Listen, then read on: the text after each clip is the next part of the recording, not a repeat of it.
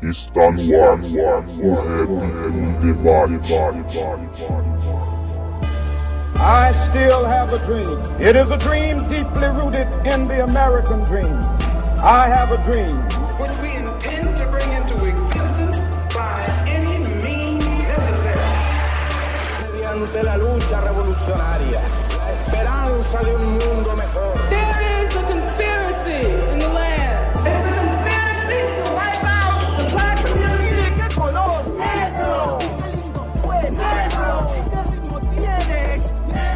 Salve, salve a todos, começando mais um programa, o Rap em Debate, mais uma vez aqui para trocar ideia sobre hip hop, sobre rap. E hoje o nosso programa a gente vai tratar de um assunto muito importante que trata da literatura do hip hop. Não a literatura de escrever letras de rap, mas a literatura em si, a literatura, artigos publicados em sites, em blogs, é, livros escritos, bibliografias. A gente vai tentar trocar ideia, falar sobre a importância que se tem da escrita no hip hop e a escrita produzida por nós mesmos. Os participantes de hoje, de uma forma ou de outra, acabam escrevendo é, alguma coisa dentro da internet, ou escrevendo em livros, escrevendo artigos, e a gente vai trocar uma ideia sobre isso. Antes de começar, só dar aquelas dicas rápidas lá. É, se você ainda não é inscrito no canal do YouTube ou em algum agregador de podcast no seu celular, procura lá o Rap em Debate, se inscreve, que aí toda vez que a gente publicar um episódio, é, vai sair em primeira mão, você vai poder ouvir lá. E a gente agradece a todo mundo que tá escutando o programa, a gente fica muito feliz das pessoas estarem acompanhando nossas ideias. E hoje, pra gente trocar essa ideia sobre escrita do hip hop, chamei três parceiros aí, dois deles já são da casa, então eu vou apresentar eles por ordem, depois a gente chama nosso convidado aí, tá estreando aqui no Rap Debate. Primeiro é o Thiago Augusto, que me ajuda lá no, no blog Hip Hop Sem Maquiagem, é o colunista lá, tá somando comigo aí já tem um tempo. Salve, salve, Thiago, tudo certo, irmão? Salve, Austin. Salve, salve, Jé. Tamo aí. Salve, salve todo mundo aí que escuta o Rap no Debate, que nos acompanha lá no Hop Sem Maquiagem. Vamos trocar essa ideia aí mais uma vez. Valeu, tamo aí. Da hora. E outro mano que já é da casa aqui, tá retornando aí nas gravações e vai falar um pouco sobre a- a- o processo de escrita dele, a editora que ele tá lançando. Salve, salve, Jeff. Tudo bem, irmão? Salve, salve, galera. Boa noite aí pra todo mundo. Muito obrigado aí mais uma vez é, por estar aqui participando dessa troca de ideia e vamos nessa.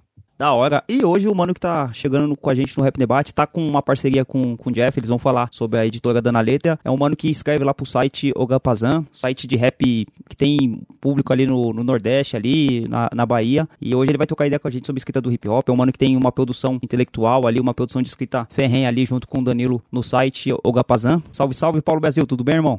Salve, salve. Vamos nessa, boa noite. Paulo Brasil aqui na voz. Sim, é isso aí, cara. Sou colunista do Agampazan, já tenho uma caminhada já na escrita do hip hop, já tenho um trabalho já que eu desenvolvo desde 2012. E aí a gente vai aqui trocar essa ideia com a galera para falar sobre literatura marginal e afins. Vamos nessa. Da hora, rapaziada. Então, só deixar um salve aqui. Como a gente tá falando de escrita hip hop, a gente vai fazer uma parceria aí. O site Submundo Som, o site Hip Hop Sem Maquiagem. A gente vai fazer um sorteio hoje. Então, no meio do programa, você vai ver algumas coordenadas aí pra você tá participando. E a gente vai falar no final do programa sobre esse sorteio de um livro que a gente vai fazer hoje aqui. Firmeza? Então, mano, a ideia que eu queria trazer pra gente hoje aqui é o seguinte, mano. A gente sempre tem a, a questão no hip hop da leitura, do conhecimento. A gente sempre ouviu falar disso. Por mais que seja uma ideia que às vezes não seja seguida à risca, tá ligado? Porque muita gente é do hip hop, mas não tem uma aplicação tanto do conhecimento, não tem tanto uma questão de buscar informação e tal. Até por conta disso a gente acaba vendo umas aberrações aí, né, mano? Quanto rap de direita, um rap conservador. Mas enfim, isso é uma, é uma questão que a gente pode discutir mais à frente. Mas o rap sempre teve essa busca pelo conhecimento e essa busca por leitura. Só que tão importante quanto a gente ler o hip hop, ou ler sobre o hip hop, é a gente produzir o nosso próprio conhecimento. Então, eu, primeiramente, eu, queria que a gente falasse bem brevemente como que foi a nossa introdução à literatura, como que a gente começou a não só ler sobre hip hop, ou ler coisas relacionadas ao hip hop, como que a gente começou também a produzir essa escrita. Eu vou falar bem rapidamente da minha. É, eu sempre, na escola, eu gostava de escrever as minhas opiniões, né? Sempre quando os professores falavam, faça uma redação, alguma coisa assim, eu gostava muito, porque eu nunca tive uma facilidade muito em me expressar, explanar meus pensamentos através da oralidade. Então eu tinha uma facilidade maior com a escrita. Depois você vai aprendendo a falar um pouco mais, você vai perdendo a timidez, mas com a escrita eu acho que eu me desenvolvo bem melhor. E quando eu já tinha essa questão de gostar de fazer site de rap ali em 2005, 2006, eu já tinha mais ou menos isso, né? Quando a gente tava acessando a internet com mais facilidade. Só que assim, quando eu comecei a escrever mesmo, eu falo assim, mano, dá pra eu dar minha opinião a respeito do rap, foi quando eu tive acesso ao site de um parceiro que até participou aqui, o Bruno Rico, e o Bruno Rico, ele tinha um site chamado Mundo do, do Rap, e ele colocava as letras de rap ali, e ele expressava a opinião dele a respeito disso. E como é, isso foi em 2010, 2011, e eu tinha acabado de entrar na faculdade de História, então, como eu lia mais, e eu tinha um pouquinho mais de propriedade, eu comecei a escrever mais. Então, eu não só reproduzia o que os outros me passavam, eu falava assim, mano, dá para escrever, dá para emitir uma opinião a respeito disso. Essa foi a minha introdução à, à escrita hip hop, e também através da leitura que a gente faz, né, mano? Você acaba conhecendo outros pensadores, outros outras pessoas que escrevem também a respeito do hip hop, homens e mulheres que têm um conhecimento vasto e você acaba integrando isso. Mas aí eu queria saber de vocês, quando que vocês começaram a despertar e falassem assim, mano, eu acho que dá para escrever sobre rap, dá para escrever coisas relacionadas ao hip hop, é, da minha própria cabeça, da minha própria concepção, e não só reproduzir o que os outros fazem. Cara, na verdade é o seguinte, eu, eu sempre comprei a Rap Brasil, né? A galera até se surpreende às vezes porque eu sou um cara que eu sou do Nordeste e quando as pessoas vinham falar para mim sobre as revistas, sobre os veículos de comunicação do hip hop, que eu falava, não, mano, acompanha a Rap Brasil e tal, eu já tive até as edições da Pode Crer, que foi a primeira revista especializada no hip hop publicada no Brasil. As pessoas pensavam que eu morava em São Paulo e na verdade eu não moro. Se você chegar em casa, você vai encontrar todas as edições da Rap Brasil. Absolutamente todas eu tenho, entendeu? Somando tudo dá mais de 80 revistas aproximadamente. E aí, com o tempo, eu comecei a frequentar as reuniões da Pulseori, que foi o primeiro núcleo de hip hop organizado daqui, daqui de Salvador. E aí eu comecei a me sentir mais à vontade em querer produzir conteúdo. Na, não para falar sobre, mas sim para escrever. Quando foi no final de 2009, um amigo meu fundou um blog chamado Olha Onde a Favela Chegou, que é um blog de hip hop que a gente cobria a cena daqui de Salvador. Ele já tinha esse blog e aí ele me chamou para escrever, perguntou se tinha interesse, eu falei que tinha. E aí eu fiz uma entrevista teste. A primeira entrevista que eu fiz não foi com um cara daqui, foi com um cara de São Paulo, foi o Walter Limonada, que ele era um acabou sendo nosso meio que nosso padrinho no blog. E aí começou a surgir as entrevistas, né? Eu comecei a fazer com personalidades daqui, grupos daqui, e aí fui desenvolvendo isso em 2010. E uma coisa que eu, sempre falava com o Jeff era que se você for olhar hoje a quantidade de livros que se fala de hip hop, hoje em dia a gente tem muita coisa que falar de hip hop, mas a gente tem muitos livros acadêmicos. Ainda em 2020, você ainda consegue ver men menos produções orgânicas de pessoas ligadas ao hip hop, escrevendo sobre hip hop, do que livros de academia. Isso começou a chamar a nossa atenção. Por isso que a gente resolveu fazer esse trabalho junto, entendeu?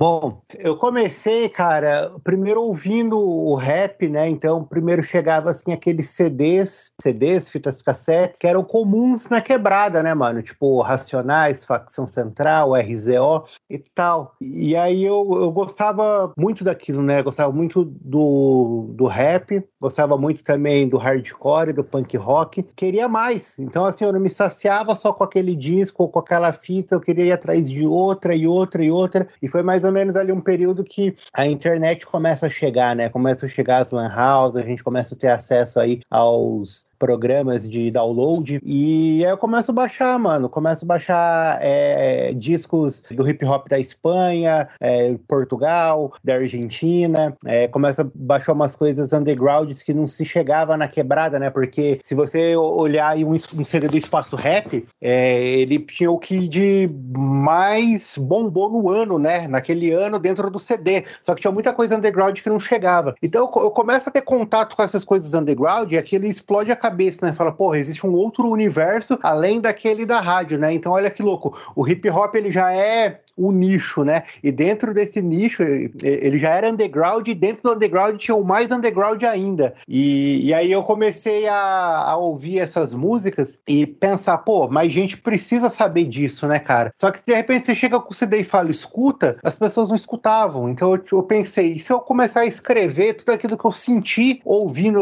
esse álbum, né? E a ideia então era escrever um, um, um release, né? Sem saber que isso, é, essa forma de escrita seria um um release sobre aquele disco e mandar por e-mail pra galera, que era a ferramenta que tinha na época. E aí depois a coisa foi madurando, né? Falou assim, pô, e se em vez de e-mail eu colocar num site, né? E aí tinha. É, era um momento assim que a gente tava chegando com o Facebook, né? Saindo do Orkut, entrando pro Facebook. Só que o Facebook também não era um modelo legal, ele era assim para textos mais curtos, né? E tal. E, e aí foi indo, cara. Foi testando alguns sites, algumas opções de blog, né? E aí nasceu o submundo do som, essa ideia de escrever sobre aquele lado B da música, aquela coisa que não tá evidente, né? Tipo, eu já garimpei alguma coisa e agora tô te convidando a ouvir ela, né? E aí no meio do caminho o site foi tomando outras rédeas, né? Ele não nunca perdeu a sua essência de ser assim, é, um palco do underground, né? Mas tem muita coisa assim que a gente é, começa a abraçar mais do mainstream, né? Como um review de disco do Racionais, do próprio RZO, que acaba acaba sendo assim é, artistas gigantes nesse meio, mas que não deixa de ser é, o underground quando a gente se compara assim com o que é ouvido pelas massas hoje assim é, em todo o território brasileiro, né? O que está na mídia, o que está é, na TV, no, no, no, nos rádios, né? Nos, nos streams, enfim. E aí comecei então a escrever no submundo do som. Coincidiu com um processo que eu estava escrevendo meu primeiro livro, né? Que é o Mangue Beat, a Revolução da Lama. E nesse processo eu troquei uma ideia com o Gilmar Bola 8, percussionista da banda. E essa entrevista eu repliquei no submundo do som. Então ela me deu assim também um estalo para ir atrás de é, outras entrevistas, né? Não somente escrever sobre discos. Então eu fui caminhando nessa pegada, né? De escrever sobre álbuns que eu ouvia e entrevistar bandas é, emergentes aí, né? Bandas desconhecidas para trazer a visão dela. E nessa pegada a gente foi se moldando, né? Isso era no ano de 2012, mas o site mesmo ele passou a existir em 2014 e só ganhou força mesmo em 2017. E de lá para cá a gente vai tentando aí várias é, formas, né? De se comunicar, de fazer coluna, de escrever sobre música. E é isso. Então, eu caí nessa questão de escrever meio que acidentalmente, né? Porque eu sempre sempre fui mais ligado a, a desenho, né, imagens, tanto que eu, eu era mais do grafite, né? Então, por exemplo, tinha todas as revistas da, do Rap Brasil, né? Tinha a, a do grafite, tinha várias revistas de grafite e tal. Então, não tinha essa do rap, tinha de grafite. E não era muito ligado na, escrita, não, não tinha, mas sempre fui muito estimulado. Isso aí, isso aí eu tive, felizmente, eu tive a sorte de tipo, meus pais sempre terem estimulado muito essa questão do, do estudo, do, do, da leitura, assim, eu aprendi a ler mais em casa assim, do que nas escolas. Então, a questão da, da escrita, da leitura, já estava bem um pouco consolidada, mas eu preferia mais a, o desenho. Mas aí quando eu virei, quando eu me tornei pai, é, aí você tem que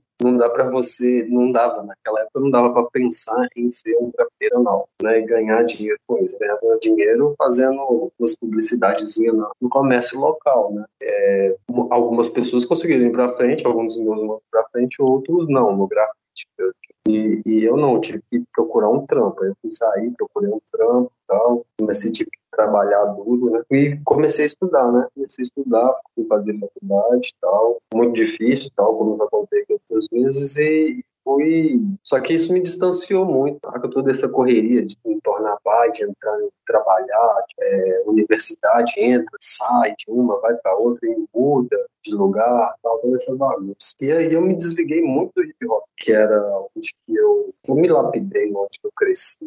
E aí eu queria contribuir de alguma forma com o hip hop, queria contribuir, porque não sai da é, E aí, dentro da psicologia, quando eu fazia uma psicologia em Minas, eu não tinha espaço para isso, a psicologia que era ensinada lá, não tinha como é, era, uma, era algo voltado mais para biologia, assim, não tinha muito como fazer muita coisa. Então, quando eu, quando eu vim para Paraíba tal, eu consegui a ser cotista, ser bolsista e tal, tudo direitinho. Aí o curso já tem uma outra característica e eu já tive mais elementos da teoria para dialogar mais com a cultura de rua. E aí eu também não falo só não falo do rap em si, mas eu gosto de falar do grafite, eu gosto de falar da história, né? eu gosto de falar mais dos elementos que compõem a cultura hip hop do que um elemento assim propriamente dito, dedicar um só. Então, eu tento mais agregar a minha leitura da psicologia com, com o hip hop, fazer esse diálogo. Mas eu caí nessa de paraquedas. E eu não curti, e tenho muita dificuldade. Né? O Alisson tá aí de testemunho, às vezes eu falo com ele: Ó, oh, vou te mandar um texto aí hoje. Demora uma semana. Né? Eu ainda tenho, ainda tenho umas dificuldades de escrever. Eu sou muito exigente, assim, eu gosto de ler bastante. Né? Então, então para mim, é, a, a, escrita ela veio como algo que eu jamais esperava e, e eu tenho aprendido a cada, a cada texto que eu leio, a cada troca ideia, cada mais foi, foi por acaso. Começa do lado de cá, do lado de casa, do lado da sua, o lado que um dia eu escolhi pra ficar, é o mesmo de sempre até sepultura. Cultura de estupro, Jack Pastores, bancada evangélica, escola de atores, cultura bélica pros opressores, maquiavélica ao vivo e a cores, polícia golpista bate em professores, em prol dos bandidos e seus assessores, assalto sem arma, inversão de valor valores. Salve tia Clóris e Alice Dolores. Brasileiro quer vantagem. Fala do político, é semelhança à imagem. Na mesma posição, faria as mesmas piolhagem. Cê tá ligado, é papo reto, não é viagem. Não é viagem. Mano, eu vou trazer pra gente um contexto que é o seguinte: na década de 90, começo dos anos 2000, a gente tinha poucos sites especializados é, em falar do hip hop. Quando alguém falava do rap em si, ou falava do hip hop, era um jornalista que era de algum estilo musical, ele era especializado em alguma música, ou era ah, um jornalista, se tratando de rap, né, mano? Um jornalista policial, sensacionalista, que atribuía ao rap um fator violento, um fator de música marginalizada, enfim. Hoje, a gente tem pessoas do próprio hip hop falando sobre o hip hop. Eu até acho louco, mano, quando esses grandes artistas, tipo, eles vão no UOL, vão, né, dar entrevista pra Globo. Nada conta, né, mano? É da hora a ideia chegar a várias pessoas. Mas dificilmente você vê um grande artista, mano, tipo um artista que tá despontando, dar entrevista pra um site, tipo, que é de rap. Porque, eu não sei se vocês entendem também assim, mano, mas quando vai, tipo, uns caras num podcast que tá mais badalado também, né, mano? sem soar, né, tipo, questão de inveja e tal, né, mano? Cada um vai onde quiser, mas quando um cara que é especializado em rap, ele sabe a pergunta que ele vai fazer. Você pega o Jeff, por exemplo, que tá acabando de escrever a história do, do RZO. Eles tem perguntas que o Jeff vai fazer direcionadas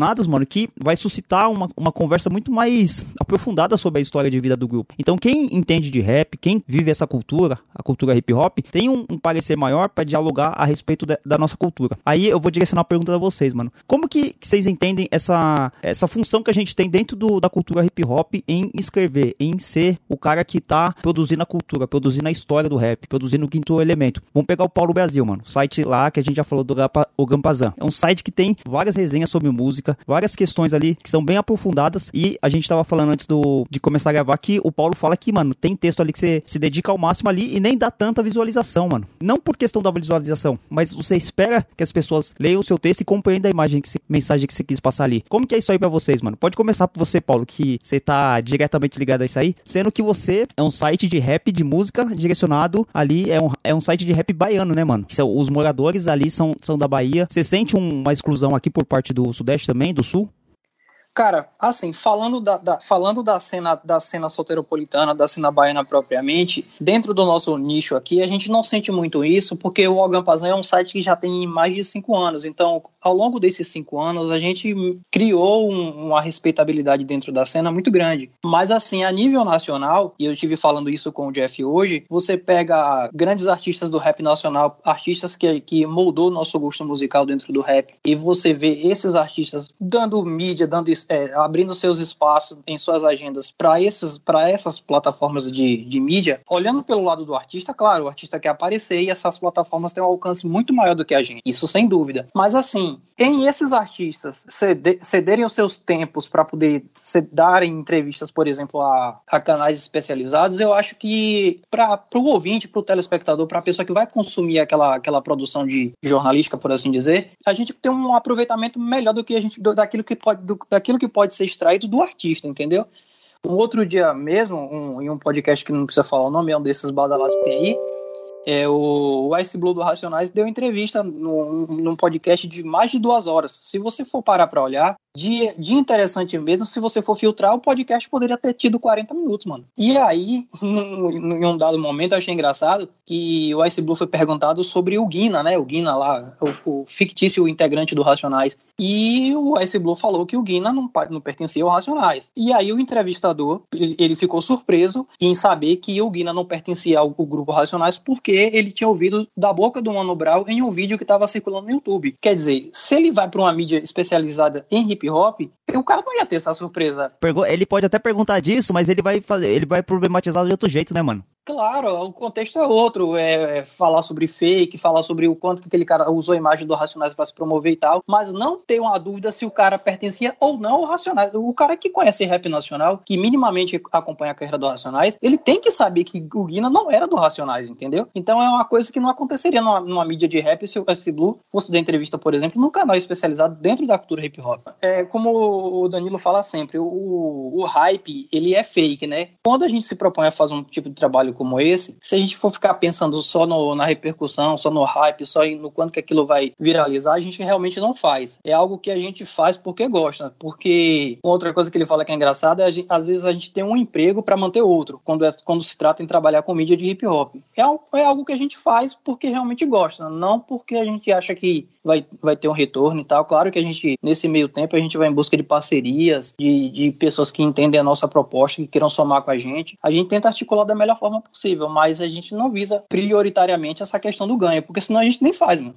Eu, na verdade, eu achei que você já deu logo uma. cutucou logo, né, velho? Eu acho que já começando com algum tema aí também, né? Bem espinhoso, digamos. Você foi dizendo aí sobre a, a falta de mídia, né? Existem algumas dias de, de hip hop, mas elas não estão aí se relacionando com o, os rappers, né? Pelo menos os, os, os midiáticos. Assim. Eu acho que é bem delicado essa questão, porque eu vejo ela mais pelo, pelo seguinte, como disse o Paulo, é, é, a observação dele foi muito, foi muito massa, porque é o que eu vejo também. A maioria dessas entrevistas que eu vejo, podcasts, elas têm duas, três horas e elas levam muito tempo para ser vistas assim, e, e elas poderiam ser resumidas realmente em tipo 30 minutos. Poderiam ser resumidas em 30 minutos mesmo. E o resto do tempo é muita falação, inclusive isso dá abertura para a gente ouvir muitas coisas adequadas. Então, eu acho isso muito complicado, mas eu também não vejo assim como sendo uma mera escolha de onde, por exemplo, o Cascão. Na entrevista que o Cascão deu, ele, ele vai dizer assim: é, se o, se o chefe aqui, que é o advogado, o empresário, dele, falar que eu posso, ele pode ir, ele vai. Ele nem precisa saber, saca? Então ele foi num cara porque o parceiro dele, tal, que é empresário, que tem um olhar do hip hop social, tem uma, essa preocupação, mas está olhando o lado do mercado também ele que decide. Então, já está dizendo alguma coisa. Teve também o, a, a, entrevista do Gog, onde ele vai dizer que encontrou com a Carol Conká, mas não foi no, num intervalo, foi no, no camarim de um show, só passou. Então, atrás do, dos palcos, você vê que os rappers, é, essas pessoas, eles passam do lado do outro, mas é como se não, não se conhecessem. Então, a gente aqui tem um discurso de união, mas na verdade ali existe um, um mercado controlando. Então, nós estamos em época de pandemia coisas estão todas migrando para o atual. O que eu vejo, por que, que essas pessoas, por que, que esses grandes rap estão dando mídia, estão dando visibilidade para esses podcasts que, na minha opinião,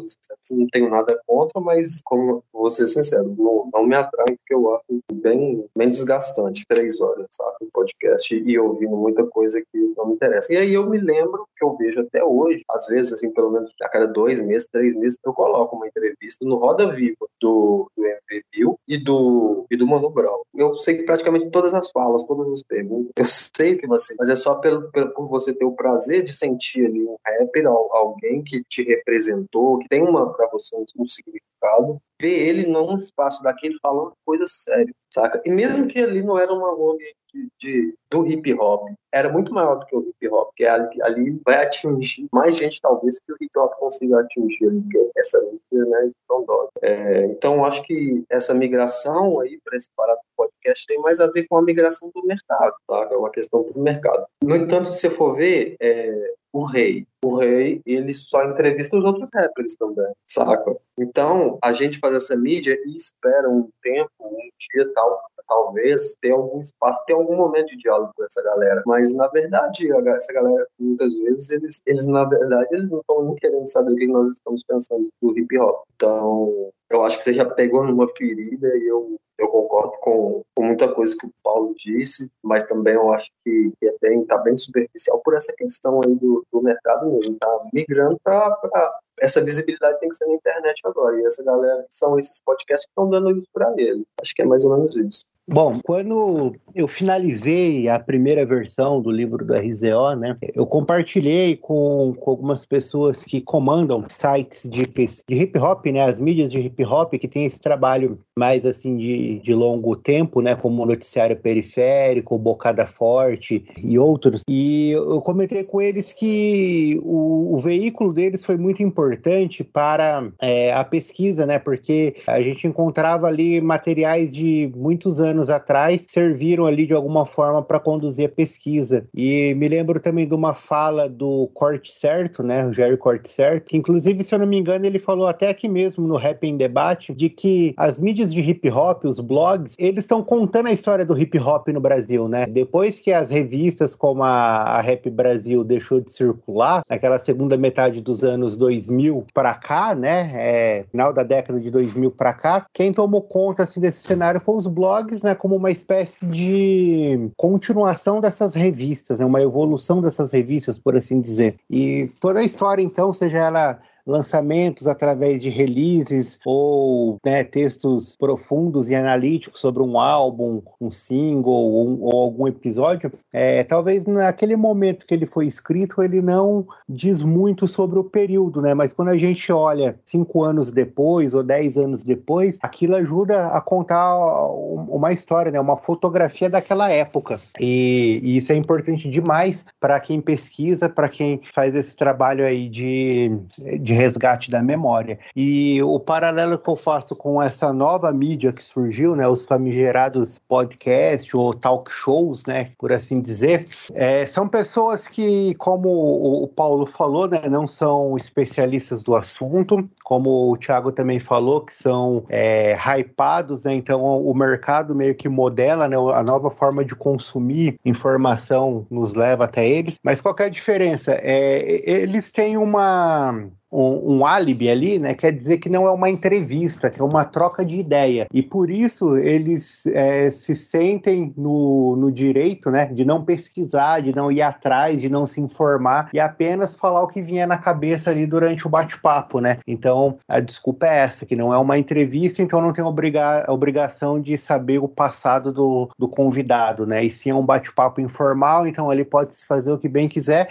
E aí a gente cai nisso, né? Num programa de duas, três horas horas com um assunto maçante, com um assunto que é, muitas vezes não é relevante e que se a gente filtrasse mesmo, tem, tem pouca coisa se aproveitar. E eu estava falando com o Paulo, falei hoje com ele sobre isso, que nunca antes na história do hip hop, né, a gente soube de tantas histórias de bastidores como agora, na, na era dos podcasts, né? Quem tinha esse papel, né, digamos assim, é os livros, né? Porque se você quiser saber algo a mais de um artista que apenas a discografia dele ou apenas a entrevista mais épica dele não revela, né, alguma coisa ali mais de bastidores, é, essas histórias estavam apenas na memória das pessoas que circundavam ao lado dele, né, durante aí essa trajetória.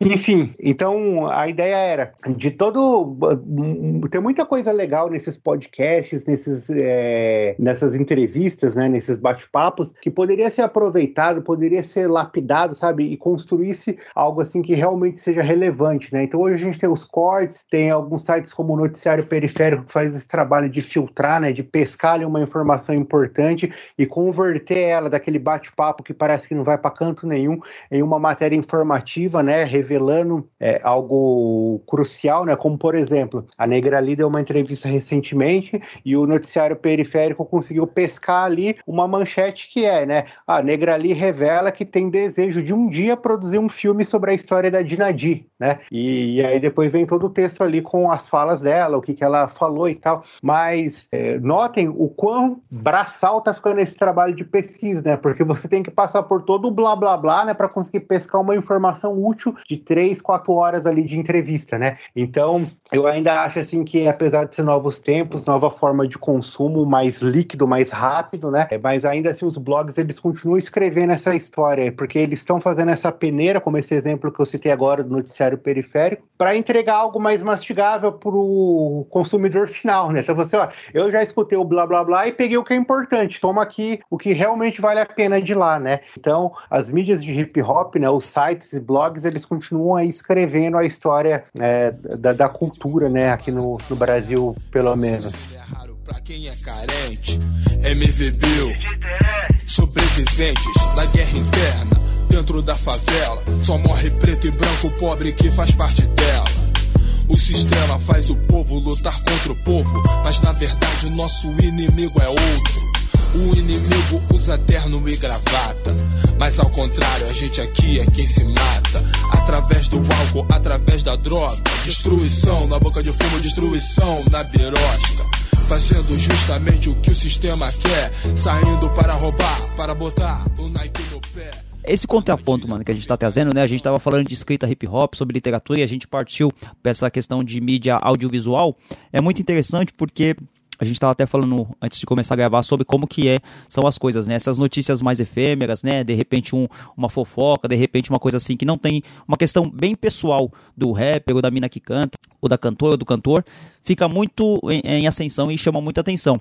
E quando o Thiago falou sobre um texto que ele demora uma semana para escrever, isso aí não é uma coisa do Thiago. Eu tenho certeza que o Paulo, que o Jeff, ou eu mesmo, quando a gente vai escrever, a gente quer fazer um negócio bem pesquisado, quer fazer uma coisa interessante para as pessoas falar, mano, que da hora essa informação, eu não sabia disso. A gente tem essa, essa questão, mano, porque não é questão de se você ser perfeccionista, é mais você entende a cultura que você faz parte, você gosta dela e você sabe que você tem um desejo de produzir algo relevante para aquilo, né, mano? Quando você tá produzindo um texto, você não quer que as pessoas leiam seu texto e falem assim: "Ah, mano, isso aqui não acrescentou nada". Você quer que as pessoas falem: "Caramba, mano, eu não sabia disso aqui do hip hop, essa informação é interessante, eu não sabia que tinha essa cronologia, eu não sabia que tinha esse grau de parentesco entre esses ritmos e tal, essa história". É muito louco, mano. É, e, e, é, e é, a questão é essa, mano. Quando você produz um texto muito é, com muita informação, porque é pesquisado, então você ele acaba ficando um pouco maior do que o que as pessoas estão acostumadas a ler, e a gente tem que pensar que a gente está num país onde as pessoas leem pouco. Quando, quando, qual que é o desgaste para vocês, mano, de produzir essa, esse conteúdo é, escrito, pesquisado, embasado e não ter tanta visualização. E a gente, eu não tô falando aqui de, de hype, mano, de bombar, de, de ser um texto que saiu em todos os portais. Como que vocês lidam com isso aí, mano? De você produzir um negócio que você acha que vai ter, porra, isso aqui eu pesquisei, isso aqui ficou legal, né? Sem falsa modéstia. É, isso aqui ficou um texto apresentável, ficou um texto bem é, escrito e tal. Como que vocês lidam com isso aí quando vocês vão escrever? Tanto o Thiago quando escreve artigo, o Paulo, ou o Jeff quando escreve artigo, ou livro também, mano. Como que vocês lidam com isso aí? Cara, é, eu já me acostumei, na verdade, a, a não ter esse, esse reconhecimento de, de like, de, de compartilhamento. Às vezes, o que que acontece? Por exemplo, aconteceu uma coisa muito engraçada comigo quando eu parei para escrever sobre o último álbum do Crônica Mendes, é, o Eleve-se. Eu escrevi, né? Eu parei para escutar o disco e aí comecei a escrever. Só que eu não queria somente escrever sobre o álbum do Crônica. Eu queria fa falar sobre o disco dele, falar um, um, pouco sobre os dois discos anteriores que ele havia lançado e um pouco da carreira dele como artista, desde a época da família. E aí esse texto chegou nele, eu não marquei nem nada. Eu tenho um, esse, esse, grande defeito de não saber, entre aspas, vender o peixe, né? O Jeff fala muito isso comigo. O Crônicas me chamou no direct, no, no Instagram, agradecendo pelo texto e tal, gostou muito. Ele disse que tinha tinha sido o melhor texto que ele tinha, ele tinha lido sobre o novo trabalho dele, só que ele não tinha gostado de uma única coisa, que nesse texto eu havia revelado o nome de batismo dele, né, o nome do nome dele, o verdadeiro nome dele, porque ele disse que desde quando ele entrou pro grupo A Família, que ele não falava mais o nome dele, que ele se assumia como Crônica Mendes e pronto. E aí ele perguntou onde é que eu tinha escutado, de onde que eu tinha visto aquele nome, o nome dele, porque ele não divulgava aquilo em lugar nenhum. Ele até brincou comigo que só falava pro médico dele e pro pra diretora da escola dos filhos dele. Aí eu falei para ele que eu tinha algumas revistas antigas e tal, que fui fazer, usava essas revistas como base para poder fazer a, as minhas pesquisas. E aí ele falou: Poxa, mano, mas eu acho que só falei isso para uma única revista. Isso tem mais de 20 anos. Eu falei: Pois é, eu tenho essa revista. E aí são, são essas coisas que eu acho engraçado, porque às vezes a gente não tem um reconhecimento, mas, por exemplo, o próprio artista reconhece, curte, compartilha. Tem textos do que foram publicados no Ogampazan que o, o Marcelo D2 e o Emicida, que são dois grandes artistas do rap nacional, que já transcendem o rap, inclusive, chegaram pra gente e parabenizaram a gente pelo nosso trabalho, entendeu? Então é meio que um, um cachê indireto esse, esse reconhecimento dos artistas também. Então, é, eu acho que isso que o Paulo falou é bem louco, né? É bem isso mesmo. No caso do Submundo do Som, eu percebi que os textos, ele, ele, ele chega nas pessoas, mas não na velocidade que, que eu esperava, né? Por exemplo, publico um texto hoje falando sobre é, assim caminha a humanidade do Taíde DJ1. Então, a galera não vai parar tudo que tá fazendo para ler um, um, um, texto do Taíde, né, cara? De um disco que já foi lançado há mais de 20 anos atrás. Porque todo mundo já conhece aquele disco, né? Pelo menos assim, o público-alvo do Submundo do Som já conhece. Mas fica ali no radar, fala, pô, o que será que tá escrevendo sobre o, o Taíde? Né, que tá escrevendo sobre o DJ1. É, será que tem alguma informação a mais que eu não sei, né? Vamos deixar esse texto aqui, vamos salvar aqui o link, uma hora que der eu vejo. Então, o, o, o texto é publicado hoje, mas a galera vai consumindo ele paulatinamente, né? Então, daqui três meses, ele consegue ter ali o, o tanto de acessos que ele teria se fosse um lançamento da época, né? Então, a gente percebe isso analisando um pouquinho ali o histórico do site, os números. Acontece isso, né? De porque o Submundo do Som ele tem essa característica de resgate que é, é não é um site de news, né? De noticiar o que está acontecendo, e sim de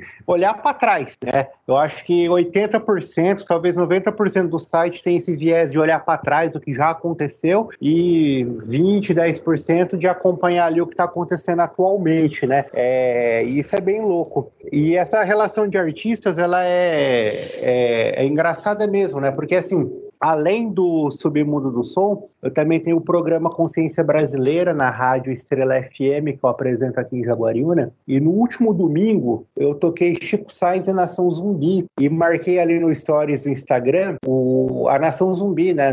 Marquei a banda. Quando tocou a música deles, o vocalista da banda, o Jorge do Peixe, me ligou. Né? Não foi nem uma, uma, uma ação ali pelo direct, foi é, uma ligação que ele me fez para agradecer que estava tocando a música é da banda dele, uma música também que já tem mais de 20 anos, uma música que já foi tema de novela, uma música é, rodada, né, cara? Não é uma música nova, não é, não é nada do tipo. E, e esse exemplo aí eu achei legal, né? É interessante e conecto com mais outros dois exemplos, que um a Elza Soares, né, eu consegui entrevistar ela para o Submundo do Som, no podcast Submundo do Som Entrevistas. Repliquei essa entrevista também aqui na Rádio Estrela, né, na, na, no programa Consciência Brasileira. E a Elza Soares é uma senhora, né, cara, com mais de 90 anos de idade. Ela parou, deu atenção, respondeu as perguntas, foi simpática, né? E, e também eu fiz a coletânea é, do Consciência Brasileira Volume 2, reunindo alguns artistas assim também bem rodados, né, cara? Como o Garotos Podres, a banda Ultraman, Mundo Livre S.A., o, o GOG, e vários artistas grandes participou, mesclado com alguns artistas da cidade. Só que quando a gente fala é, de um review de um álbum de um artista local, de um artista assim que está emergindo, é, esse próprio artista ele não tem esse cuidado de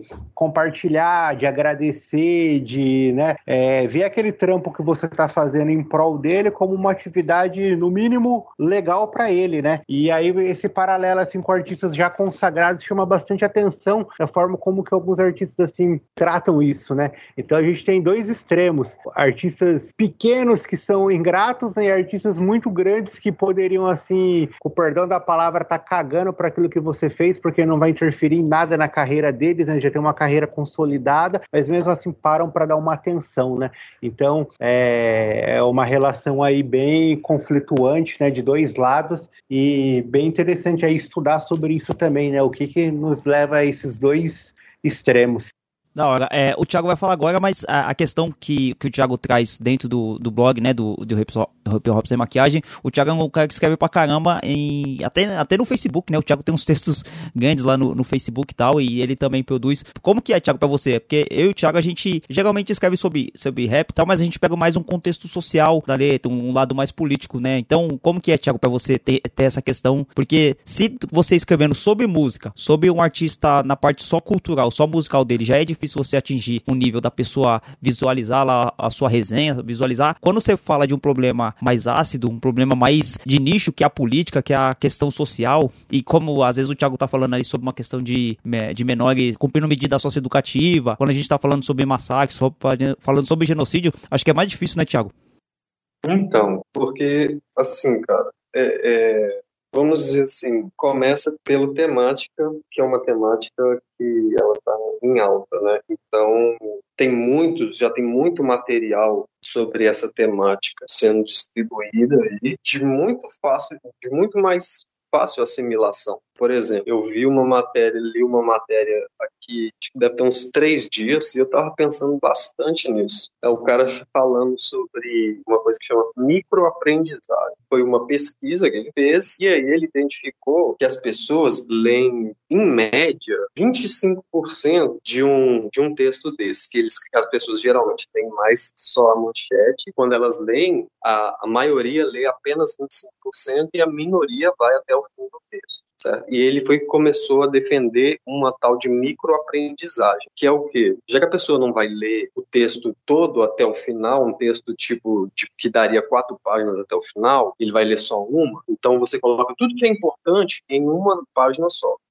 Mas a justificativa do cara é porque ele acredita que a educação deve atender às necessidades humanas, como se aprender rápido fosse uma necessidade humana, sabe? Como se o seu organismo estivesse pedindo algo mais rápido, enquanto não. Enquanto é, é, é a velocidade da informação, é o que você não tem para poder ler, porque você poder parar e tirar uma hora de leitura por dia, quem é que consegue tirar uma hora de leitura por dia? Quase ninguém consegue ter tempo. A internet, seu, seu feed de notícia, ele gira, só, ele passa sozinho, ele passa sozinho, você fica olhando e lendo as notícias. Aí você, vai entrar e analisar e ler a notícia, você vai selecionar. Também já tem uma pesquisa que fala que as pessoas leem, acessam, pelo, é, em média, 10 ou 15 sites por dia nesses feeds. Então a gente tem toda uma, uma, uma complicação, uma dificuldade para que as pessoas leiam. Não porque as pessoas não querem ler, não existe um estímulo para leitura é, na nossa sociedade. As pessoas não conseguem ascender socialmente através da leitura, só através da leitura. Não, não, não é garantido mobilidade social, as, os exemplos que a gente tem em mobilidade social são, são vêm de outros de outras formas que muitas vezes não precisa de, de grandes leituras, é aquele trabalho braçal que não exige isso, né? Então, para mim é complicado, velho, porque eu tento, eu tô no, olha só, eu sou da periferia, busco dialogar com a periferia, mas eu atuo numa área extremamente elitizada, que é a psicologia. E a psicologia, ela também precisa ser modificada. Então, eu não escrevo só para o hip hop. Eu levo, eu tento transformar a, a, um, a, crítica que eu tenho à psicologia, levar a minha crítica da psicologia para o hip hop e pegar o que tem de, de, de potente no hip hop para desconstruir a psicologia, saca? Eu tento fazer isso é mais um movimento como eu mesmo, saca? Sou eu que tento fazer isso nos meus textos. E, e, e aí ele acaba ficando um texto longo, eu não consigo. Olha só, até para mim conversar com vocês, explicar, eu, eu, levo mais tempo. Então, o que, que eu faço com o texto? Eu escrevo ele uma vez, depois reduzo, escrevo de novo, reduzo, escrevo de novo, reduzo. E aí, nisso, eu já achei outros, outro material com ideias mais loucas que eu saca? E aí vou, e aí é um processo de construção mesmo. E aí, no final das contas, só para resumir aqui, aí você vai ver, pô, tipo, poucas pessoas vão ler. Vamos chutar aí que essas pesquisas estão certas. Vamos dizer que 20 pessoas vão ler esse texto e 10 delas vão ler só 25%. Cara, depois de tudo que eu te contei, eu acho que eu gostaria muito que mais pessoas pudessem ler, pudessem curtir ou não curtir e dialogar. Mas eu aprendi pra caramba. A cada texto que eu pego para escrever, eu preciso pesquisar, eu aprendo, eu aprimoro, eu ansico, eu adquiro conhecimento. Então eu acabo não ficando muito à mercê de tipo, esperar o like. Eu espero que venha mesmo, mas vale também pela construção que se tem em cima. E se a gente conseguir atingir alguém, for bom, ótimo, ótimo ótimo, a gente atingiu. Mas também eu nunca fui artista, então não espero grandes reconhecimentos. Quando você me chama para vir aí tocar essa ideia, para mim é um grande reconhecimento. Isso para mim é um reconhecimento. É por aí mesmo. Salvador, os alemão do interior, com o nome de Catinga programado pra matar. Robocop do estado alienado, pode acreditar. Chegaram pra assustar e causaram dor, achando que ia tomar de assalto Salvador. Só matam sofredor e ainda quer respeito. Mas nas favelas qualquer preto é suspeito. Dá nem pra andar direito porque o campo tá minado. Porque os porcos estarão por todo lado. O celular ligado até Tiaguinho foi caguetado. Gambé não Invade a favela na intenção do real. Do dinheiro. De fuzil na Então, só a gente pagou o programa aqui rapidinho no meio para falar sobre a promoção. A gente vai estar tá, é, sorteando o livro 30 anos do disco Hip Hop Cultura de Rua. Eu e o Jeff a gente fez a parceria aí que a gente vai é, sortear. Então, qual que, é, qual que é a questão, gente? A gente vai no post desse, desse podcast, lá no site h2sm.com.br, vai ter um link de sorteio. Então, é um Google Formulário, você coloca seu nome, coloca seu WhatsApp lá, coloca seu arroba e a gente e o Jeff vai falar uma, um termo agora ou uma palavra para você colocar lá como resposta pra gente ver que você ouviu o programa e você vai estar tá participando aí, depois a gente vai fazer o sorteio, firmeza? Qual que é, a, qual que é o termo, Jeff, que as pessoas vão ter que responder lá, mano? Aí, galera, a gente quer ver quem escutou o programa na íntegra, quem sintonizou com as nossas ideias e a palavra-chave aí é Estação São Bento. Fechou? Fechou então, Jeff. Então, quando você for responder lá, vai ter uma pergunta que você coloca Estação São Bento e aí manda o formulário lá e a gente você vai estar participando, firmeza? Então, Thiago, isso que você falou, mano, sobre a questão da, do não incentivo à leitura, né, mano, no Brasil, que as pessoas leem pouco. Lógico, a gente não tá culpabilizando as pessoas é, de não lerem. É que nem quando a gente pega aquele vídeo lá do MV bem famoso no Altas Horas, que ele fala que as famílias pobres, elas não enxergam na leitura, no estudo, um meio de ascensão social, porque a família delas, ninguém mudou de vida completamente, objetivamente, através do estudo. Então, é muito mais objetivo você ver o pai incentivando o filho a trabalhar, a mãe incentivando o filho a trabalhar, pra ascender socialmente. Então, até porque se a gente fosse pensar, mano, a gente que trabalha com mídia de hip hop, a gente que faz é, essa questão aqui de gravar um áudio, de trocar uma ideia, esperando reconhecimento, esperando like, mano, a gente já tinha desistido. Isso que o Thiago falou é bem verdade, mano. Toda vez que você pesquisa, que você vai atrás, você consegue adquirir conhecimento, você consegue construir conhecimento, e isso é muito válido para você, é muito válido para as pessoas que estão próximas a você. Essa troca de ideias que a gente tem aqui, quando a gente tá falando de reconhecimento, não é um reconhecimento é, que, que, as pessoas chamam hoje de hype, né, mano? Ninguém pensa em hype, tá ligado? Porque senão a gente não, nem estaria aqui, né, mano? E falando nisso, né, mano, acho que trocando essa ideia a respeito da, da cultura hip hop, de, da escrita hip hop, de como que ela é feita, né, mano? Tanto de maneira bibliográfica quanto de maneira de artigo. A gente tem os saraus, a, as poesias, os slams também. O, o, Jeff e o Paulo, eles estão num projeto junto aí e vão lançar o livro do RZO e que é a, edito, a editora Dona Letra. Então, o, o, Jeff e Paulo, fala um pouquinho aí, mano, qual, qual que é a expectativa que vocês têm para essa editora e qual que foi o nicho que vocês viram para poder criar uma editora especializada em hip hop, mano? Bom, é o seguinte, eu acho que são dois fatores aí cruciais, né, que fizeram a gente ir para esse lado, né, cara? Que é o seguinte, se a gente for olhar hoje quantos livros a gente tem de biografias mesmo, assim, de artistas do hip hop, né, são pouquíssimos, a gente conta nos dedos. Temos alguns livros que falam sobre o hip hop, né, só que eles começam a, a transitar, assim, entre é, nichos, né, por exemplo, o hip hop e a pedagogia, o hip hop e a filosofia, o hip hop como uma ferramenta de transformação social, né? É, livros assim muitas vezes escritos de caráter acadêmico, o que eu acho muito importante, acho válido para mim. O hip hop assim toda vez que ele invade a universidade eu tiro o chapéu, né, mano? Eu sou favorável demais que isso aconteça, mas assim para quem, só que esses livros eles são mais assim para quem é do ramo, né? Para quem está pesquisando, para quem está estudando sobre o assunto e para grande massa que consome a música mesmo, né? Falando falando do rap, é, sente uma carência assim, por um livro é, biográfico, né? Quando surgiu o livro Sobrevivendo no Inferno dos Racionais e que o livro ele tinha apenas as letras das músicas e não tinha assim, nenhuma grande história por trás, né? Uma história de bastidor, uma curiosidade sobre a gravação do disco, aquilo frustrou muita gente e a gente percebeu assim que o hip hop ele precisava mais assim desse, dessas histórias, né? É, é de bastidores que a gente falou que os podcasts hoje estão trazendo, né? E tal. E, enfim, né, cara? E, e, aí a gente queria, então, assim, é... primeiro, né, se a gente olhar, assim, tudo que é produzido de livro no Brasil, né, de todos os segmentos, todos os gêneros, e ver quantos são de hip hop, é uma porcentagem muito pouca, né, cara? Eu, eu não fiz esse estudo, mas, assim, é, pela percepção, a gente nota que o volume de livros de hip hop não é algo, assim, que transborda. E se a gente vai pegar esse pouco volume e ver quantas obras são biográficas, é um percentual menor ainda. E, e aí a ideia, então, é assim, é, é, com o livro 30 anos do disco Hip Hop Cultura de Rua, a gente percebeu que ele é, transitava nesse meio, né? Entre a pesquisa que, que fala né, da origem do hip hop, como que ele chegou, e também traz aquela coisa assim, de bastidores, né? Algumas curiosidades, como foi a, a gravação do disco. E o livro do RZO ele já vem assim mais no sentido biográfico mesmo, né? Contando ali uma trajetória, passo a passo, como que foi e tal. Então a gente quis assim balancear um pouco aí o, o mercado editorial de livros de hip hop, né? Trazendo é, essas histórias do, dos bastidores do rap, né? É, do hip hop e de, de forma mais biográfica. Esse é um ponto. E o outro ponto, cara, que talvez é até o principal, até porque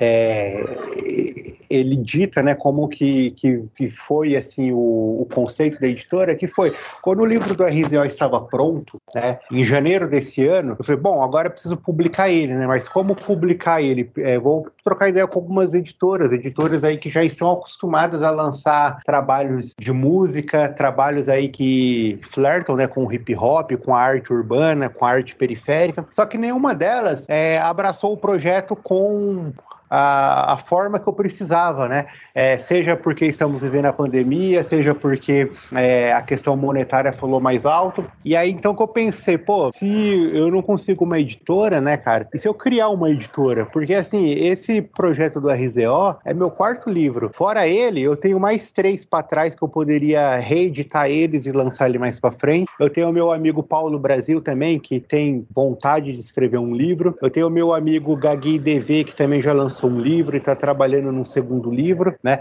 E que são duas pessoas que me ajudaram durante esse processo do RZO. O Paulo me ajudou é, fornecendo as revistas dele da Rap Brasil, né, que tinha bastante matéria-prima. O Gagui me ajudou revisando o livro.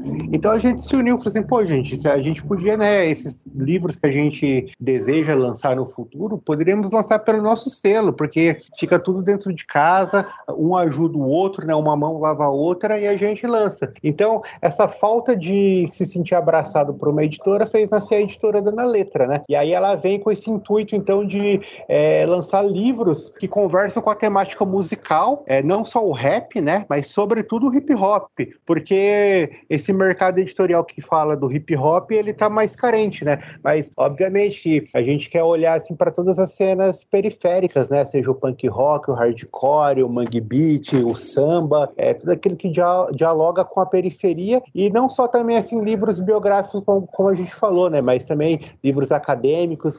Nesse primeiro semestre, né, de existência da Dana Letra, muitas pessoas chegaram no no direct do Instagram, né, falando que tem TCC, que gostaria que virasse livro, é, livros de poesia que gostariam que ganhasse vida, livro de entrevistas, livros de reflexões, livros de história de vida, né? E tudo isso é importante, né, mano? Porque é, é a quebrada construindo suas histórias, né? Contando suas próprias histórias, seja ela em forma de poesia, seja ela em forma de textos que tinha num site agora tá virando é, um livro, né? E eu acho que esse que é o objetivo nosso, né? Então a gente é, abraça aí a, essa carência do mercado, né? De ter uma editora assim que a ideia não é visar lucro, né? É claro que a gente precisa do dinheiro para circular, né? Para imprimir livro, para registrar livro, para fazer todo o corre, não é de graça, né? Mas a ideia não é gerar, não é gerar lucros e com isso a gente consegue é, sempre um, um, preço bom, né? Para quebrada, para quem vai é, comprar o produto final ou para quem quer publicar também, né? Sempre consegue assim mostrar uma alternativa do que uma editora já consolidada que está visando ali o lucro e vê aquele trabalho como mais um produto da sua prateleira prateleira e não como um sonho que alguém tem de lançar um livro, né? A gente quer mostrar que é possível, que todo mundo assim que tem esse sonho de escrever um livro, né, mano? É possível. É trabalhoso, mas é possível. E não é de graça, mas também não custa rios de dinheiro igual um orçamento de alguma editora aí já consolidada pode oferecer. Mas é isso. Não tenho muito o que acrescentar, acho que o Jeff já falou quase tudo. Mas é isso, né, mano? É, com relação a, a você poder publicar seu livro, porque tem muita gente que tem muita coisa para falar, né? Eu falo, costumo falar em casa com esposa que a história de todo mundo dá um livro. Só que acho que nem todo mundo tem interesse de ler, né? Até que aquilo se torne possível de ser feito. E é como o Jeff falou, é, a gente criou a editora mais pela necessidade mesmo de colocar os nossos trabalhos na, na rua. Ao chegar nessas editoras que a gente tentou colocar o livro para poder sair, a gente viu que a coisa era inviável, cara. Era Tinha, tinha editora que cobrava para poder publicar um livro sem nos dar garantias nenhuma. Valores que a gente poderia, se a gente tivesse aquele capital, a gente poderia lançar três, quatro livros nossos com aquilo que eles estavam cobrando para poder lançar um livro nosso sem nos dar garantia de quase nada, entendeu? Surgiu mais pela necessidade mesmo, aquele espírito do punk, do, do faça você mesmo, né? Então tudo é feito de maneira doméstica, mano. A diagramação, revisão, as pesquisas, tudo é feito com a gente mesmo. É aquele lance de, do faça você mesmo na, na própria essência do, do conceito.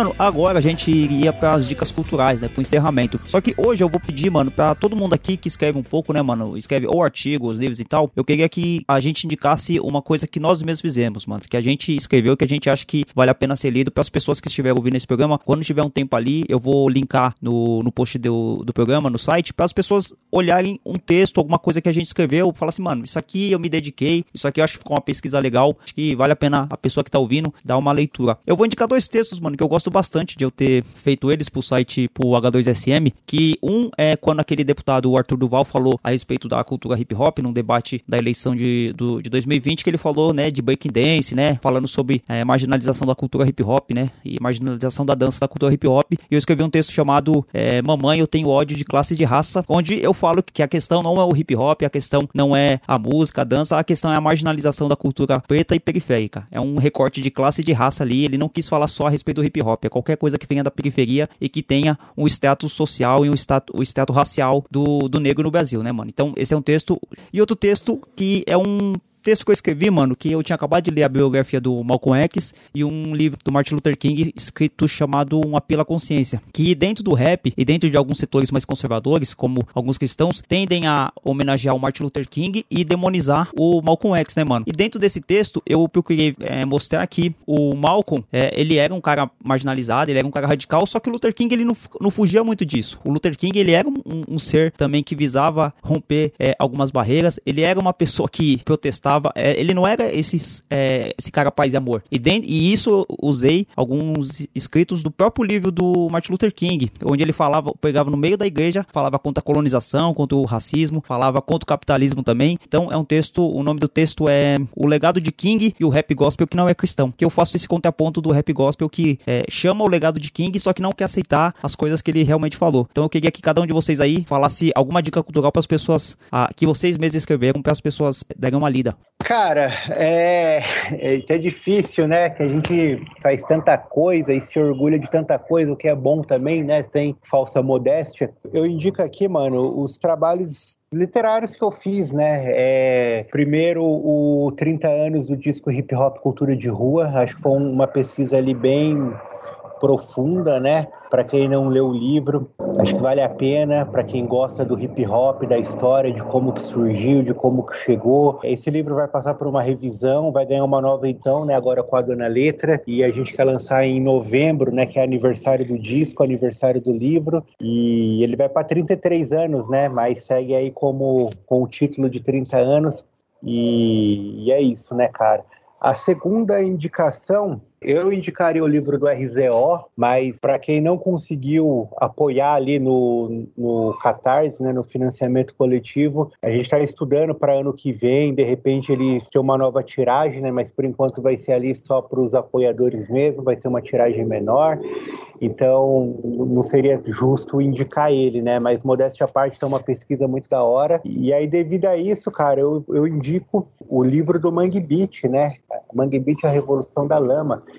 É, ele é um livro que foi escrito em 2012, então ano que vem ele completa 10 anos. Durante esses 10 anos ele foi sofrendo revisões, né?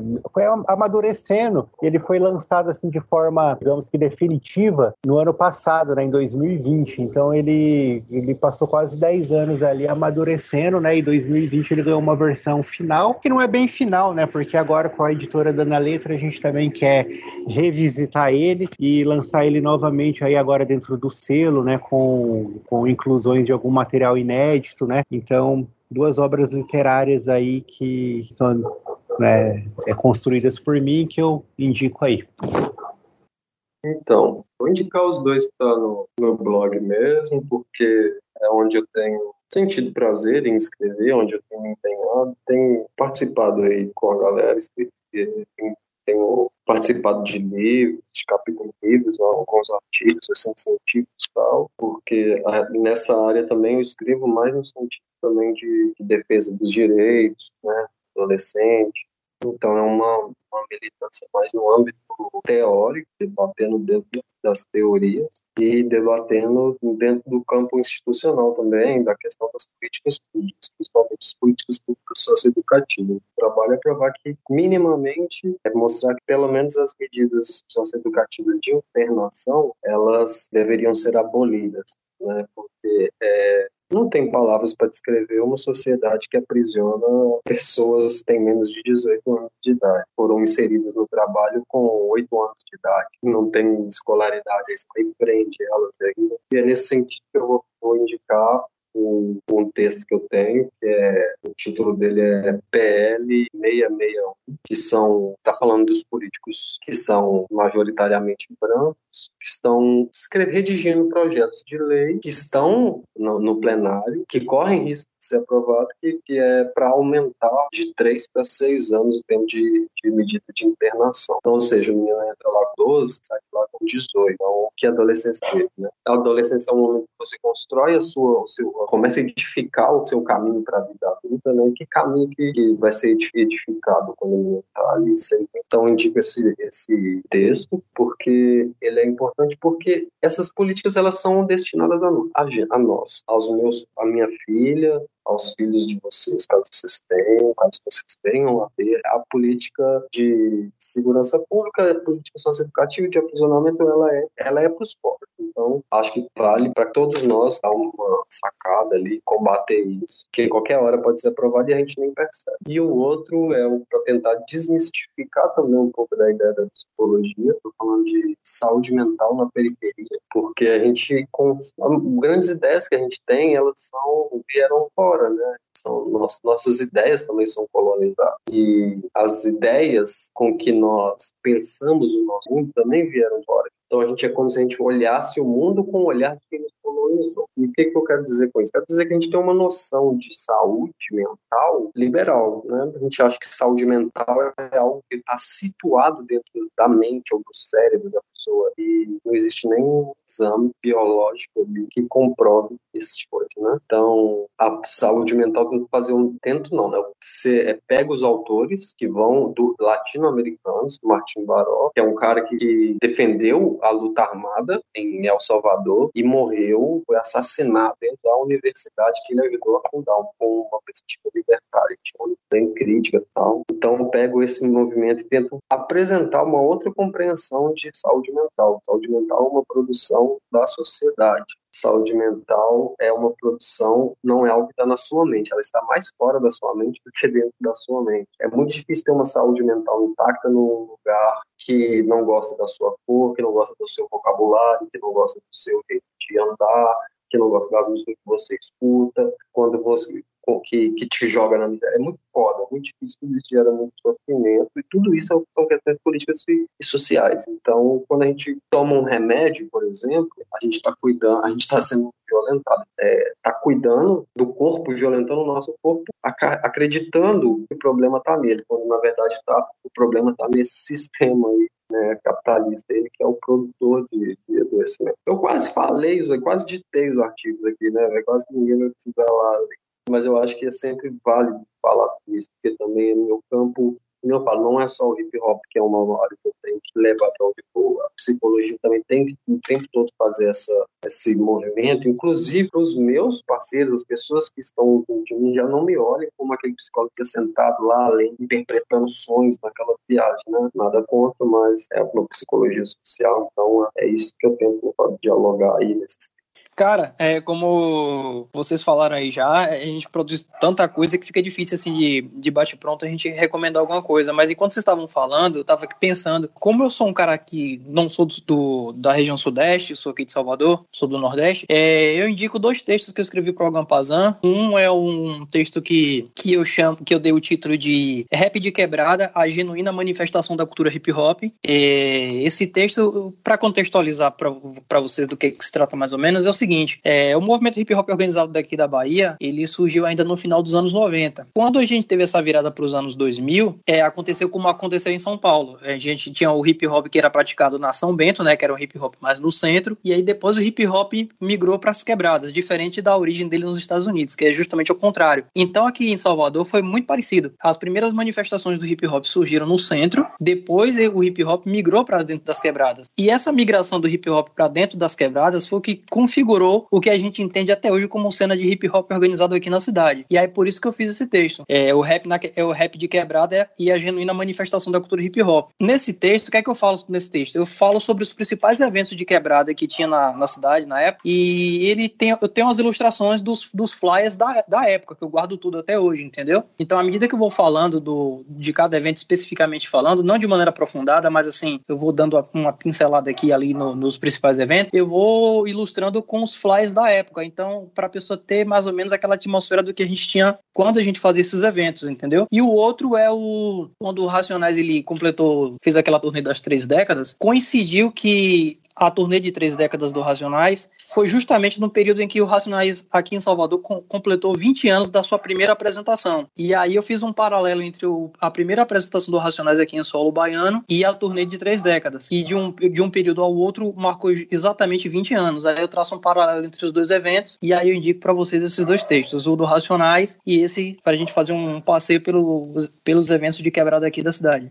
A hora, mano, eu vou deixar linkado, vou procurar e depois deixar linkado na postagem do, do blog. E, mano, então, é, assim, a, a gente começou falando de escrita hip hop, a gente falou um pouco sobre a, a questão do hype, desses, desse, dessa nova forma de contar a história do hip hop nacional, de, dos, da, dos podcasts, né, mano? A gente variou de assunto, mas acho que, no geral, o que a gente quis passar é a construção de ideia, a gente falar um pouco sobre como que a gente tá contando a nossa história, sobre a mídia do hip hop. E acho que uma coisa que a gente tem em comum é que, apesar da gente escrever alguns textos diferentes, a gente escrever alguns artigos, todos nós somos formados pelo hip hop, né, mano? Eu acho que é, quando o Thiago vem com, com, as ideias que ele tem, trazendo da psicologia, o Jeff escreve biografias, o Paulo lá falando do rap soteropolitano, fazendo esse contraste, né, mano, com São Paulo, Racionais na Bahia, mano. Eu acho que é muito louco essas ideias que a gente traz. Eu fico muito feliz de quando a gente consegue trocar essas ideias. E no mais, eu só espero que a gente não finde esse assunto aqui, né, mano? Que o da hora do, do podcast, por mais que não tenha três horas, é sempre deixar um pouco de ideia pra gente trocar outras vezes e tentar construir mais. Então, vamos pro encerramento, vamos para as considerações finais. Salve, salve, Thiago, mais uma vez. Te agradeço aí, mano. Esse é só o final.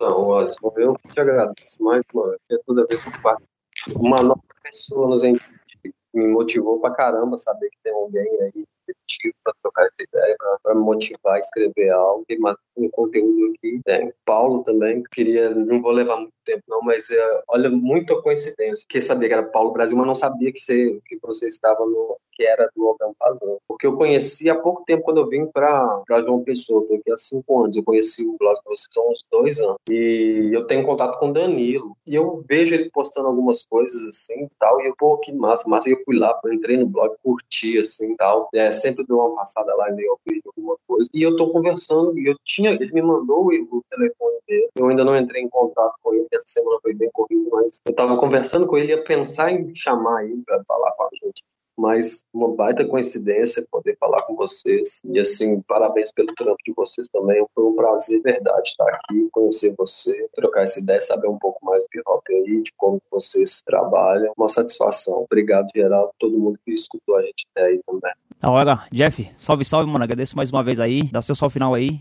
Mas é o seguinte, eu vou dar a consideração final e vou falar um pouquinho aí da, da, da editora, é, do que, que a gente vai lançar, que ainda tem algumas coisinhas para esse ano, que eu acho que seria massa massa. E aí, quando o Paulo for dar o salve final dele, até peço aí pro Paulo falar do livro dele, né? Que é o Contos da Quebrada, que a gente colocou hoje em pré-venda lá no, no site da editora, né? E tal. E é um livro de contos, né? Que fala aí sobre o universo ah, das periferias de Salvador, mas aí o Paulo fala melhor sobre isso aí. Eu que agradeço aí, né, cara? O Thiago falou aí que o, o maior reconhecimento, né, para quem escreve é, que tá nesse meio que a gente tá, é ser convidado para participar de um programa como esse, né, cara? E toda vez que vem um convite eu fico honrado demais. É, o Rap em Debate aí é um dos melhores podcasts do Brasil, né? E a gente fala isso com propriedade. E é isso, mano. Muito obrigado mesmo pelo convite. Agradeço demais aí ao Thiago, ao Paulo também. Sempre as trocas de ideias são enriquecedoras e a gente aprende demais, né? E como consideração final, eu vou falar aí dos lançamentos da editora Dana Letra, né? Que, que a gente ainda pretende fazer aí para os próximos meses. É, então tem o livro do RZO, né, que está saindo por ela. Tem o livro Contos da Quebrada, uma coleção, na verdade, Contos da Quebrada, que o volume 1 dela está sendo lançado pelo Paulo, né?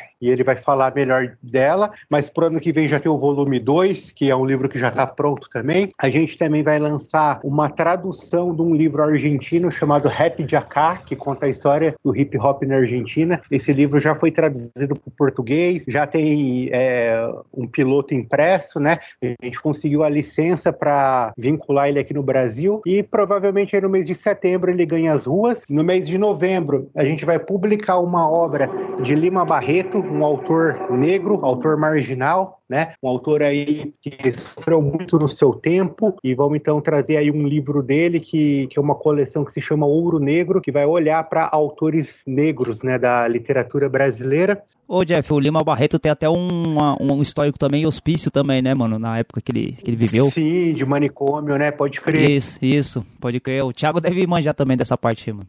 Mas é isso, então a gente começa essa série Ouro Negro com Lima Barreto, né? E aí é, vão vir outros aí depois, né? Mulheres negras também, né? E, aí, e a ideia é essa, né? Trazer autores periféricos. Então estamos conversando com é, autores aí da poesia, de contos, de outros segmentos para produzirem com a gente, né? Lançarem com a gente para a gente ser um coletivo mesmo, ter um catálogo aí bem interessante que abrace todas as manifestações artísticas e literárias aí de quem tem né, essa necessidade de se expressar, né, de trazer para si, mas no campo de pesquisa, né, mano? Então, tem o, o, livro do RZO, o livro do 30 anos do disco Hip Hop Cultura de Rua, que vai ser reeditado, e pro ano que vem sai um livro de trap, né? É, trap é hip hop, as metamorfoses do rap. Então, é um livro que conta um pouco da história do trap. Posso estar falando bobagem, mas acredito que é o primeiro livro de trap do Brasil, né? Até então eu não vi nenhum outro, mas é um livro que conta a história do gênero como que ele nasceu lá fora, como que ele foi é, chegou no Brasil, se difundiu, é, como que ele se conecta com os outros elementos do hip hop, né? E é um livro que está pronto também, a gente só está amadurecendo ele um pouquinho para lançar, ia lançar esse ano, mas preferimos deixar por ano que vem. E tem um outro livro também que eu estou finalizando a pesquisa dele, mas eu digo aqui em primeira mão, hip hop latino, né? Então um livro que vai passar por todas as, os países da América Latina, né? Contando como que o hip hop nasceu em cada um desses países, né? Então, essas são as novidades que a gente tem aí para os próximos meses. Da hora. E finalizando aí, mandar um salve pro Paulo Brasil, mano. Agradecer demais por você ter participado aqui, Paulo. Foi muito da hora aí. É da hora ter um integrante aí do Ogapazan aqui, mano. Um site bem reconhecido, um site que a gente sempre acompanha aí. Mandar um salve pro Danilo lá, que também é linha de frente no site. E falar pra você deixar seu salve final, deixar seu, sua palavra aí, Paulo. Só agradeço sua participação, mano. Foi muito da hora você ter colado aqui e tá convidado aí pras próximas vezes também colar e, e somar no Rap Debate aqui, mano. Poxa, agradeço, cara. Eu que agradeço é, é essa primeira oportunidade de estar aqui trocando essa ideia com vocês, fazer essa conexão. Hoje a internet nos permite. O Thiago Augusto também tá na sintonia com a gente. Já queria fazer uma parceria, um, um trampo com o Danilo e não sabia que eu era do Logan Fazendo também, mas vamos nessa, cara. E é isso, cara. A gente continua trabalhando, continua produzindo conteúdo. A gente sabe que em, em algum lugar do mundo alguém vai ler aquilo que a gente produz. E vamos nessa. A gente tá trabalhando já esse primeiro livro, né? O Jeff já, já adiantou aí. Ele começou a pré-venda hoje e a previsão de lançamento é pro, pro mês que vem. Esse livro é um livro que, como o próprio nome já entrega, um como Contos da Quebrada, ele é um livro que vem com sete contos. Ele é totalmente ambientado aqui, aqui em Salvador, né? Mas para que o leitor que não é daqui ele não se sinta perdido, a gente teve um cuidado de colocar um, um glossário no final do livro, né? Que tem algumas expressões, algumas gírias, coisas que são faladas no dia a dia do daqui do, do, do povo soteropolitano, para poder situar um pouco as pessoas que são de fora e que têm interesse em fazer a leitura desse livro. De antemão, agradeço e vamos nessa. Sentir a brisa passar, fechou lá, segue vida, vida segue. Chapei de estresse, ninguém merece, mas faço tudo naquele que me fortalece. Entre flores e espinhos, trilhando o caminho, meu bom é bom, não me deixou sozinho. Flash vai lembrar primeiro o beijo, depois o calcanhar. Consciência suja, medite Judas, frustrei, frustrei, ingratidão, pasmei. Quem eu tanto abracei, apunhalou, gelei. Faltou ânimo, garra, mas a graça me basta. Soldado ferido, mas não vencido. Que era do íntimo, de lugar ao inimigo. Vento soprou fortão, quase tirou meu chão, mas. Eu vou trilhando o caminho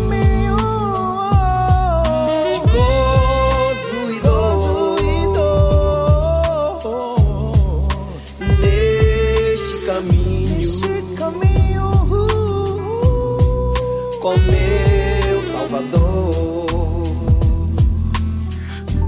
combatendo um bom combate. Sem temer a tempestade na coragem.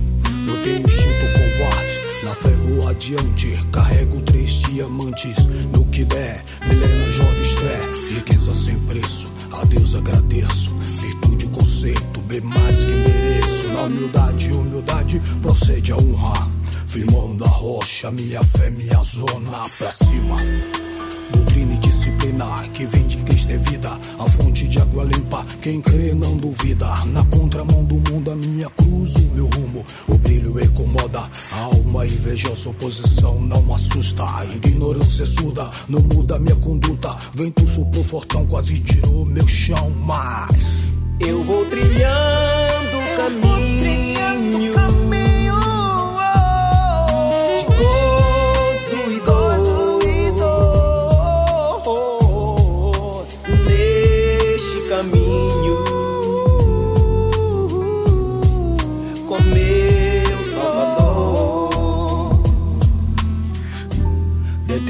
Determinação, superação, pé no chão, redenção, foco na missão, tomado de unção, de bom ajão. Em minhas provações encontrei as lições, os signos vilões, lamentações, canções, ofensas e perdões, dalilas e sanções, verdade baratino, riso, gemido, silêncio, grito, modesto, ridículo, inferno e paraíso. Me deparei com tudo isso, mas tudo coopera, faz parte da guerra. Após o inverno, sempre há uma primavera, verão, outono. Quem sabe o que plantar, não teme o futuro. Segue a guerrilha pela coroa da vida, proceder autoestima, perseverança na trilha, até a glória de cima. Vento soprou fortão, quase tirou meu chão, mas. Eu vou trilhando o caminho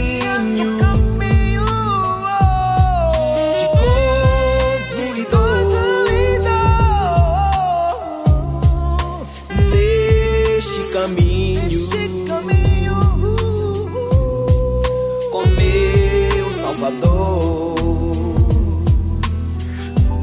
Eu vou trilhando